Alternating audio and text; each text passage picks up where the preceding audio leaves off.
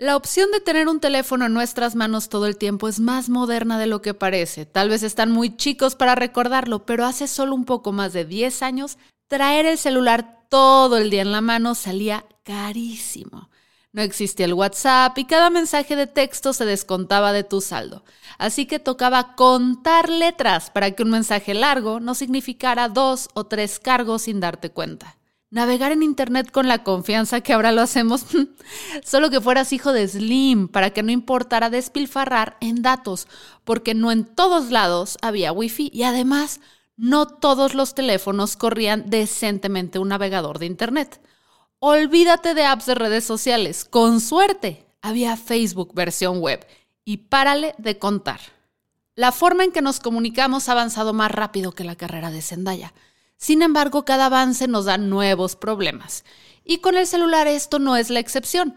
Baterías que no duran nada, instalarle el WhatsApp a tu mamá cada vez que cambia de equipo, fundas horribles y estorbosísimas de los minions. Pero el más grave de todos es la adicción al maldito teléfono. ¿Qué nos estamos perdiendo por estar pegados a ese aparatejo del diablo? Tú, por ejemplo, te acabas de perder este intro. O a ver, ¿De qué tipo de funda para celular me acabo de quejar? Mi nombre es Fernanda Dudet y esto es Ya es lunes, el podcast para iniciar la semana en modo el teléfono, teléfono no es ring ring y mi corazón no da Y el día de hoy vamos a hablar de la adicción al teléfono. ¿Cómo está cambiando nuestros procesos de atención? ¿Cómo hacerle para reconocer que tenemos un problema y cómo hacerle para no sentirte regañado por una voz en un podcast? Este es un dato que ya habíamos dado en el episodio sobre cómo desintoxicarte de las redes sociales, pero vale la pena repetirlo. Según la encuesta nacional sobre disponibilidad y uso de tecnologías de la información en los hogares, el 95% de las personas encuestadas afirmó que usan el Internet desde su celular para entretenerse con memes o informarse con memes. Imagínate que la gente se puede informar chido con memes de piolín. Uf lo mejor de dos mundos. Se estima que en el mundo cerca del 50% de la población tiene un teléfono inteligente. Poco más de 4 mil millones de personas en el mundo pueden ver memes 24/7. Por eso abusamos tan rápido del meme de Will Smith pegándole a Chris Rock. El Buró Interactivo de Publicidad Millward Brown señala que 46% de las personas encuestadas consideran que sus dispositivos móviles les son indispensables, al grado que podrían perder su bono de puntualidad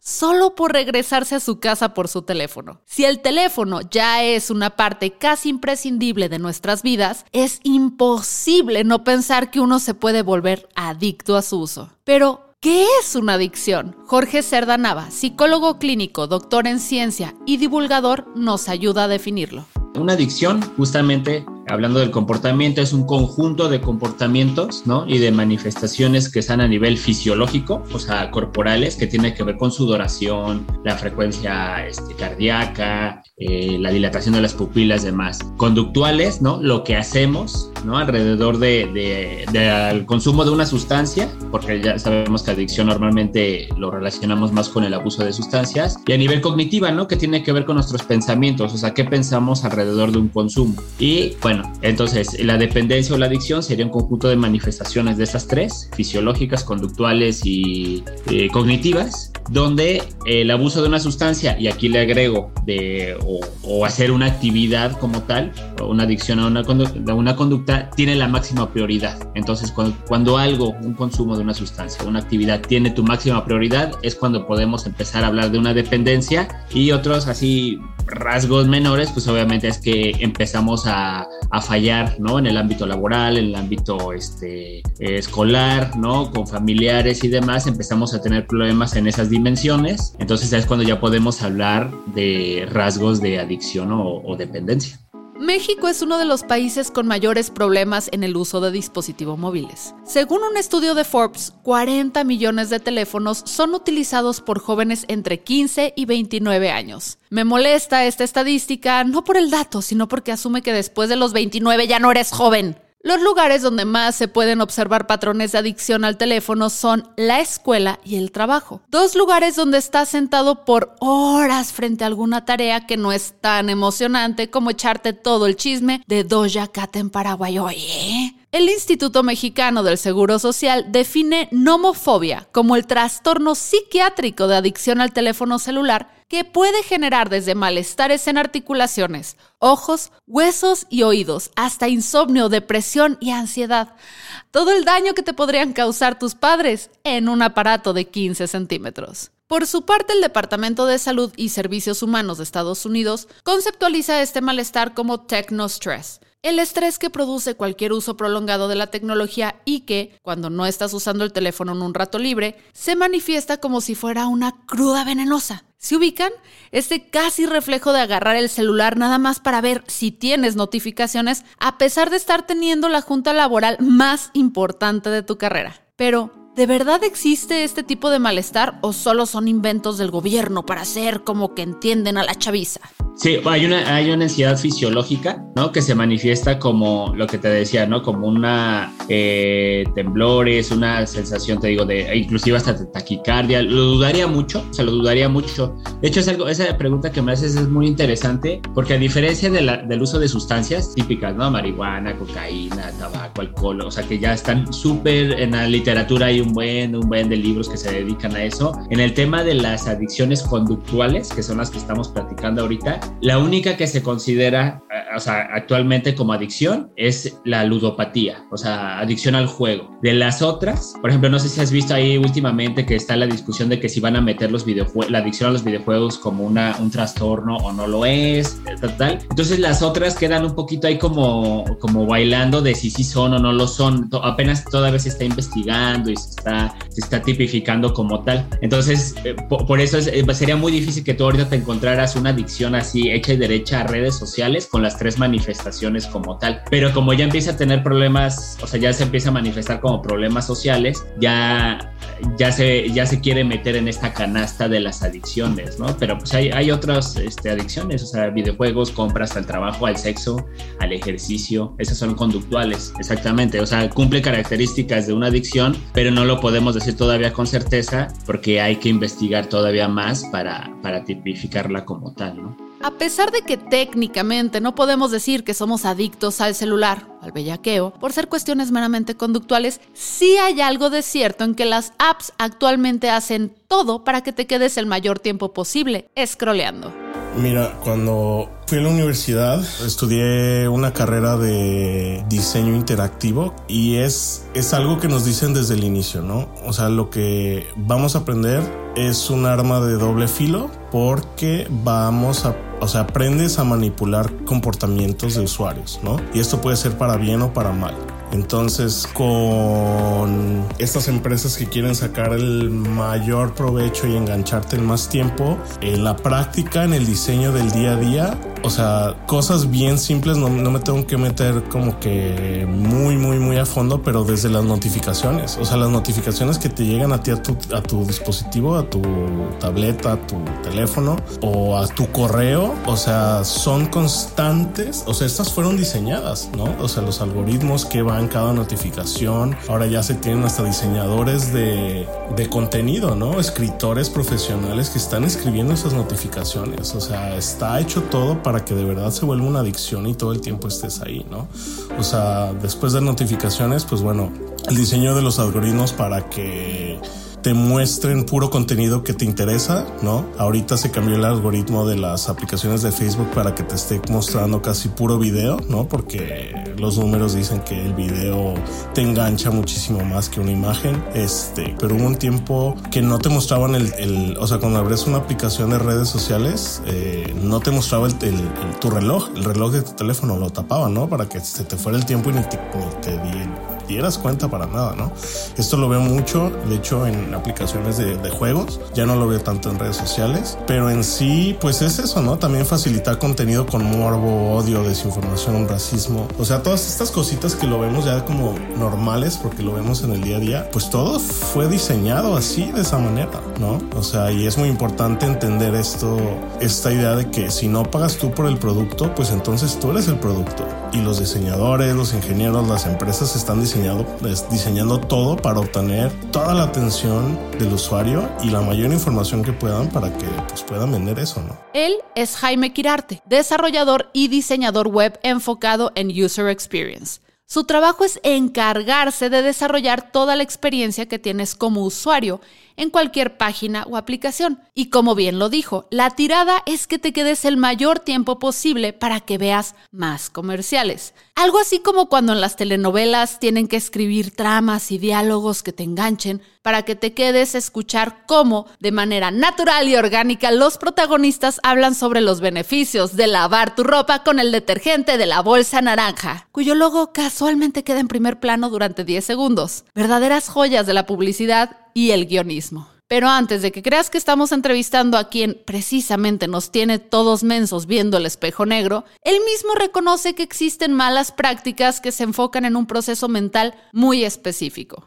Sí, en realidad es que, híjole, es que sí nos están quitando pues no solo tiempo, pero también la atención, o sea, nos están quitando la atención y lo que más nos daña a nosotros en el día a día es el cambiar de contexto, ¿no? Creo que esto es lo que más nos perjudica y eso es, esto es lo que más afecta a la productividad en el día a día, ¿no? Entonces, sí hay como que mucho, muchas capas en donde se puede ir escarbando y digo, se nos podría ir todo el día hablando de ellas, ¿no? Se me hace súper interesante, pero sí, definitivamente estar muy atentos a, pues a esto, ¿no? ¿Cuáles son las intenciones de las empresas detrás de los productos que estamos usando a diario? El cerebro tiene circuitos especializados para hacer diferentes funciones. En el área llamada prefrontal, que se encuentra en el frente, está un circuito de conexiones y funciones que nos ayudan a procesar todo lo que está pasando a nuestro alrededor y poner atención. Ahí se desarrollan los procesos que nos ayudan a mantener la atención. Por eso luego te duele la cabeza cuando estás lavando, cocinando, mandando un mail, regañando al perro pidiendo cosas de Amazon y platicando con el chico del departamento 512. Todo al mismo tiempo. La atención se manifiesta de diferentes maneras dependiendo de en qué te estás enfocando y se divide en atención selectiva y atención dividida. ¿Todavía tengo tu atención? ¿Eh? ¿Qué tal? ¿Vieron lo que dice ahí? Ingeniosísimo chiste. Eh, eh. Atención selectiva es cuando eliges una actividad o trabajo y lo haces de la manera más concentrada posible. Toda tu concentración está invertida en eso. Por ejemplo, pensar en qué combo de hamburguesa vas a pedir justo cuando estás siendo atendido por el cajero, a pesar de haber tenido cinco minutos en la fila para decidirlo. La atención dividida, por su parte, es que puedas estar en dos cosas a la vez y el proceso en el cual puedes cambiar de tareas sin perder el hilo de ambas. Por ejemplo, llevar la cuenta de las estaciones que te faltan para bajarte del tren mientras vayas leyendo los WhatsApps de la señora que va sentada a un lado de ti. ¿Por qué estamos teniendo esta clase de neuropsicología? Porque una forma de saber que tienes un problema de adicción es que dejas de ponerle atención a otras cosas por atender lo que estás viendo en el teléfono, a pesar de ser solo memes de perritos. ¿Cuántas veces no te ha pasado que alguien te pregunta algo pero no sabes qué responder porque no pusiste atención? Afectar los procesos de atención es una forma de meterse con otros procesos como la memoria, porque la atención es el primer filtro por donde pasan todas nuestras experiencias. De acuerdo con investigaciones realizadas por la Universidad Temple en Filadelfia, la distracción que produce el teléfono viene de dos fuentes, externas y de la misma actividad que estás haciendo. Hablando del celular, los factores externos son, por supuesto, los sonidos y las notificaciones que son las más populares, aunque en casos extremos, incluso el simple hecho de tener el teléfono enfrente y no poder consultarlo, te puede poner erizo de Instagram. Un estudio realizado por el equipo de Stoddard en el 2015 demostró que la exposición a las notificaciones del celular disminuyó significativamente el rendimiento en una tarea basada en la atención. Incluso en los casos en los que los participantes del estudio no hicieron nada por atender la notificación. Los investigadores teorizan que las notificaciones generaron pensamientos irrelevantes para la tarea principal, que se manifestaron en un desempeño más deficiente en esta. En español, saber que te llegó una notificación, aunque no la atiendas, inevitablemente te pone a pensar cosas como que probablemente es tu crush respondiendo los fueguitos que le mandaste a su historia, y eso provoca que le pierdas atención al reporte que te pidieron para ayer a ver, en una cámara de GESEL, que esta cámara de GESEL, no sé si las ubicas, son estas donde de un vidrio no ves hacia, hacia adentro, pero no se puede ver hacia el otro lado, ¿no? Y, estuvo una persona sin, sin, el celular, ¿no? O sea, quitamos el celular después de unos 45 minutos, eh, una chica, estaba desesperadísima, ¿no? O sea, desesperadísima porque ya no, no sabía qué hacer porque se la pasaba en redes sociales, que inclusive en, en las horas de clase, ¿no? O sea, inclusive estaba en las horas de clase. Entonces quitas el celular y empieza un craving, ¿no? Este craving es este, esa sensación, este deseo de estar, en, en este caso, en la red social y estar tratando de, de buscarlo y que, y que te tranquilizas cuando ya estás otra vez accediendo a, a redes sociales. Exactamente, de hecho la, la, el craving es una de las manifestaciones de, de la abstinencia y este, ese, ese deseo compulsivo, ¿no? De quererlo hacer y que cuando accedes ya te sientes como tranquilo, ¿no? Ya ni siquiera es que te sientas a gusto de estar en redes sociales, sino más bien ya no te sientes mal por estar en, en redes sociales, ¿no? Entonces, imagínate, si se caen las redes sociales un día, como ya ha pasado, pues este, la vamos a pasar mal. Por otra parte, los especialistas afirman que la distracción que provoca el teléfono ocurre cuando los propios pensamientos del usuario se desvían hacia una actividad relacionada con este y que logran un impulso no solicitado para comenzar a usar el dispositivo. En español, estás viendo una película y de repente ves una cara conocida. Tomas el teléfono y googleas pelirroja que sale en la película que estoy viendo ahorita. Y como Google ya no tiene temor de Dios y ya no se preocupan por disimular que todo el tiempo te está escuchando, sin darle más información, te saca como resultado correcto que la actriz se llama Jessica Chastain. Luego te arroja toda la información que existe sobre ella. Una cosa te lleva a la otra y cuando menos lo piensas ya llevas media hora viendo videos de osos en patines. Los estudios que exploran estas interrupciones han encontrado que la finalización de tareas puede retrasarse hasta en un 400% gracias a una interrupción no intencionada del teléfono. La evidencia sugiere que cuanto más rica es la información encontrada durante esta interrupción, más tiempo va a tardar la chamba en hacerse. Insisto, videos de osos en patines. Entonces, ¿qué podemos hacer para combatir esto y por fin librarnos del dispositivo que nunca está a más de dos metros de distancia de nosotros? Ah, es tremendo. O sea, todo está hecho para que te hagas adicto. O sea, ¿cómo podemos nosotros como usuarios generar esas relaciones sanas, ¿no? Con estas aplicaciones para, para disfrutarlas. Pues bueno, es como que acá le dicen reverse engineering. Este, como que diseñar tu experiencia basado en, en, en, qué, es, qué es lo que estás buscando tú, ¿no? O sea, ser más intencional y menos reactivo con lo que estás buscando en una red social. Lo número uno que hice yo después de este momento que me explotó la cabeza, que te digo fue la primera vez que chequé el tiempo y que, que, que pasaba en redes sociales y era algo ridículo. O sea, era así como casi un día laboral en redes sociales, entre Facebook, eh, Instagram, TikTok, eh, WhatsApp, etcétera. O sea, de, de, así ser muy tajante. Ya no tengo ninguna notificación. Dependiendo nada más, por ejemplo, si tengo, pues no sé, tengo un, un, un tema familiar o lo que sea, o de trabajo, pues habilito las notificaciones de y correo electrónico o de WhatsApp o lo que sea. Pero siempre, siempre al final del día es como que apaga todas las notificaciones que ya no necesitas para el día siguiente. Eh, el iPhone tiene ahorita una notificación, una modalidad que veo cada vez más que es como deshabilitar notificaciones para todo y le quiero mandar un mensaje a un amigo y dice, bueno, tiene deshabilitadas las notificaciones, lo quieren mandar y es así como que, wow, si ¿sí sabes, como que se me hace increíble ver que la gente empieza a hacer eso. Entonces, notificaciones de cajón, o sea, quitar todas las notificaciones también porque eso te perjudica muchísimo la productividad en el día a día porque el cambiar constantemente de contextos y no solo eso porque te llega emociones, ¿no? O sea, porque está diseñada la red social para llegarte a las emociones para que te quedes ahí. Entonces, estás en un buen lugar trabajando y te metes y ves ahorita que está lo de la cachetada de Will Smith, y, ah, es como que ya te metes en ese o agujero y ya se te va media hora y no, si sabes, y es como que no. O sea, ser muy intencional también con quién sigues, dar on follows, este, y algo, un, un momento de esos que me explotaron la cabeza últimamente también para generar estas relaciones sanas, que me encantan los memes y muchas veces me meto a, a Twitter y a, a otras redes sociales a ver memes, es entender que muchas veces eh, este tipo de memes, hay muchos tipos de memes que perpetúan y validan comportamientos tóxicos, ¿no? Y lo están haciendo por medio de, de, chistes o bromas o lo que sea, pero a fin de cuentas te mantienen en ese estado mental y me he dado cuenta muchísimo de eso, ¿no? Que antes seguía muchísimas cuentas de memes y decía, híjole, pues que la verdad es que, pues no sé, me pone en un estado mental y emocional que no me, no, no me está trayendo nada bueno. Entonces, pues ser un poquito más intencionales, ¿no? O sea, de ese lado, nada más para recapitular, si las empresas y aplicaciones están yéndose por toda tu atención, pues bueno, ¿cómo le vas a cortar la atención? Quitar notificaciones, ser más intencional con, con quien sigues y la tercera cosa que he estado haciendo y me ha funcionado muchísimo y la verdad me encanta. Antes tenía las aplicaciones de redes sociales así de que lo desbloqueaba el teléfono y la primera, ¿sí sabes? Y ahora ya las oculté o las puse en la quinta página, por ejemplo, para que no sea tan fácil. O si no, agruparlas, pero poner otras opciones, ¿no?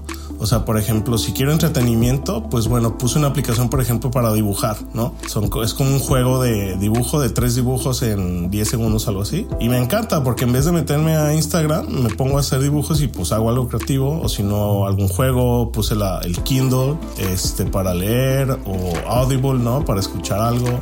Pero como buscar alternativas, ¿no? Para ese entretenimiento o eh, para desestresarte y no ser tan reactivo e irte luego, luego a la red social, ¿no?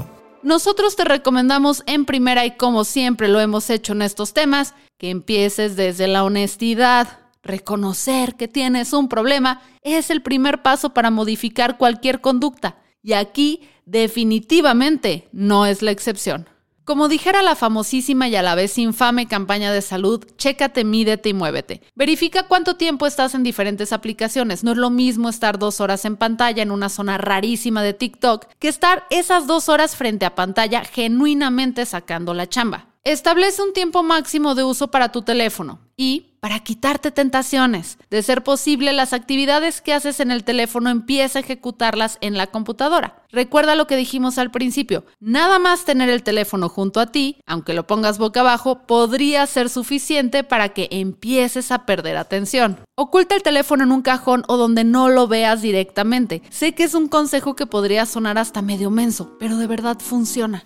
Muy importante reforzar otro tipo de actividades que sean incompatibles con redes sociales. Me explico con esto. O sea, uno dice, ah, pues ponte a leer o ve series o escucha música, pero escuchar música no es incompatible con redes sociales porque puedes estar escuchando música y puedes estar en el celular, o sea, estar, estar viendo redes sociales o ver series, ¿no? O sea, puedes estar viendo la serie, pues estás así sentado, le pones pausa y, oye, muchas veces ni eso, ¿eh? O sea, muchas veces dejas correr una escena que no te interesa tanto, ves redes sociales, ¿no? Y ya que se pone otra vez, bueno, ya vuelves a, vuelves a regresar. Esas no son comportamientos incompatibles, o sea, al contrario, se complementan. Entonces, eh, más bien tendría que ser actividades como un deporte, o sea, algo que, que no, te, no te dé chance de, de ir al, al celular. Eh, videojuegos, que ya sé que ahí estoy diciendo algo que digo, bueno, ahora sería adicción a los videojuegos, pero se trata de diversificar tu, tu rango de, de, actividades. O sea, los videojuegos, ahí tienes que estar atento, tienes que estar concentrado, ¿no? Dependiendo del, del juego, por supuesto, y actividades en grupo, ¿no? Que obviamente sean de carácter presencial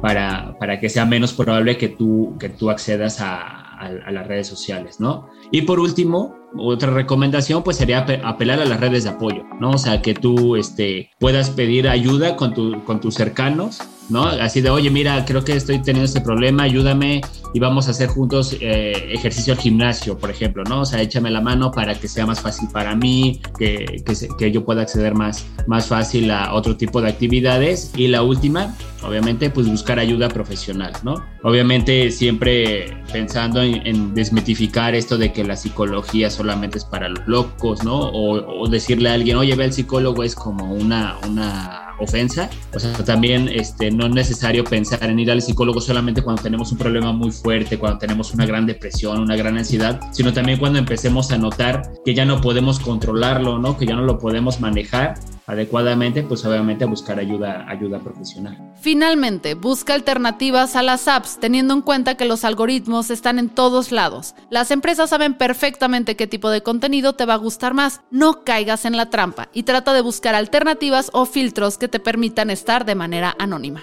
Lo que sí estoy intentando hacer ahorita, basado en, en, en, en lo que había dicho antes de si no pagas por el producto, si no pagas por el producto, entonces tú eres el producto. Empezar a pagar por productos que uso mucho, ¿no? Y uno muy grande es Gmail. O sea, toda esa información le están sacando para venderte ads y demás.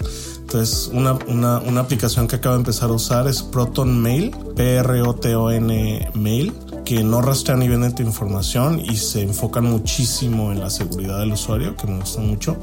Y pues es significativo lo que te cobran en realidad. Y así poco a poco me imagino que no tarda en salir una red social que sea pagada. Eh, la espero con ansia. Pero pues sí, empezar a buscar alternativas, ¿no? En realidad. Y pues sí, o sea, si es algo que en realidad te interesa y te trae valor a tu vida, pues paga. Si has descubierto que las apps que más te consumen son las redes sociales, no te pierdas nuestro episodio de Adicción a las redes sociales, donde te damos consejos para lograr desintoxicarte de las propiedades de Mark Zuckerberg. Y recuerda, no importa si tu adicción al celular proviene de las redes sociales o de las apuestas en línea. No dejes de lado la opinión experta. Recurrir a consulta psicológica te puede cambiar la vida. Mi nombre es Fernanda Dudet y esto fue Ya es lunes, el podcast de Neobox, la empresa número uno de hosting en México. Siempre digo que es la número uno, pero nunca les he dicho por qué, así que ahí les va. ¿Dónde más van a darte hosting por 490 pesos al año con dominio gratis y encima con la atención personalizada de un amistoso bulldog inglés con gafas? Ajá, exacto.